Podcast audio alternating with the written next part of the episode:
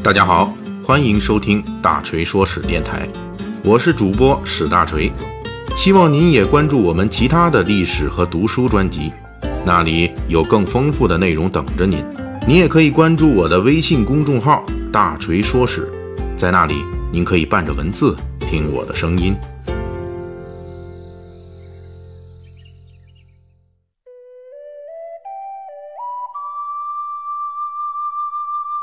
重名的现象在任何时代都会出现，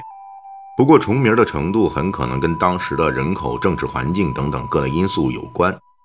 比如1800年，英格兰和威尔士出生的人，男性五分之一都叫约翰，女性四分之一都叫玛丽。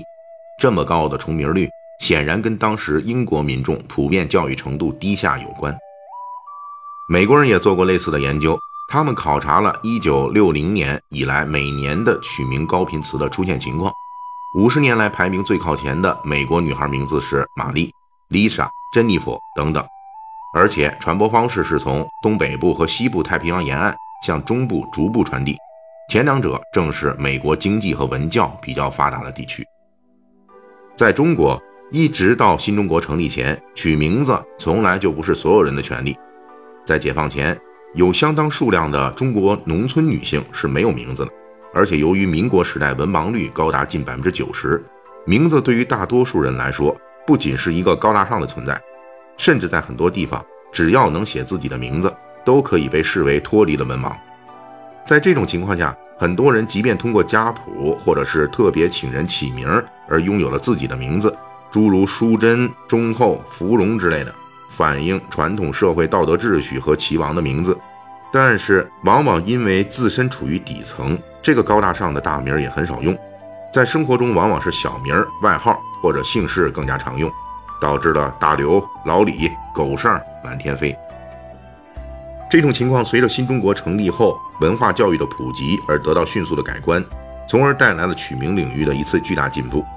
让人们用更急切的心情来把巨大的历史变革记录在名字当中。这种变革首先就体现在家事让位于国事。需要指出的是，这种取名与时政紧密相关的情况，也是由于基础教育较为薄弱而出现的。对于最广大的农村人口来说，文化的普及度虽然提高，但是质量呢还没有那么高。在当时，报纸等新闻印刷品往往是最广大的成年人首先能拿到的书。从报纸、杂志这样的高端书上找个自己认识的、顺口、好听又时髦的名字，在当时是普遍存在的。一九五零年代前期，建国、解放、抗美援朝都是名字中的高频重复词。一九五零年代中期以后，超英跃进也出现在了名字中。进入一九六零年代，卫兵、卫国、卫红、建军，作为名字出现的频次就更高了。随后，敬党、爱党、爱红、爱东等常用名接踵而至，直接叫文革的也有不少。进入改革开放以后，我国的人名取法又经历了一次变革，那就是双名记事风格的消退，以及单字名的再度兴起。男子姓名逐渐多用伟、刚、平、勇、强、浩等字，开始在名字中体现男性未来发展的某些期望或者特征。而女子姓名则逐渐多用方、婷、丽、娟、静、娜等等，在名字中开始希望体现女性的性别特征和独有的魅力。根据统计，全国叫张伟的就有三十万，而叫王芳的也有二十八万。另外一个倾向就是开始使用三叠字，诸如淼、燕啊，就是三个火的那个，金、磊、森、辛等等。这些三叠字的使用，一方面是一些人在观念上开始把所谓的五行之说与起名建立了补足关系；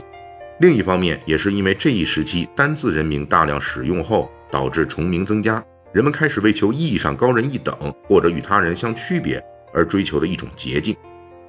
目前，全国名字中带“淼”的大约有五十万以上，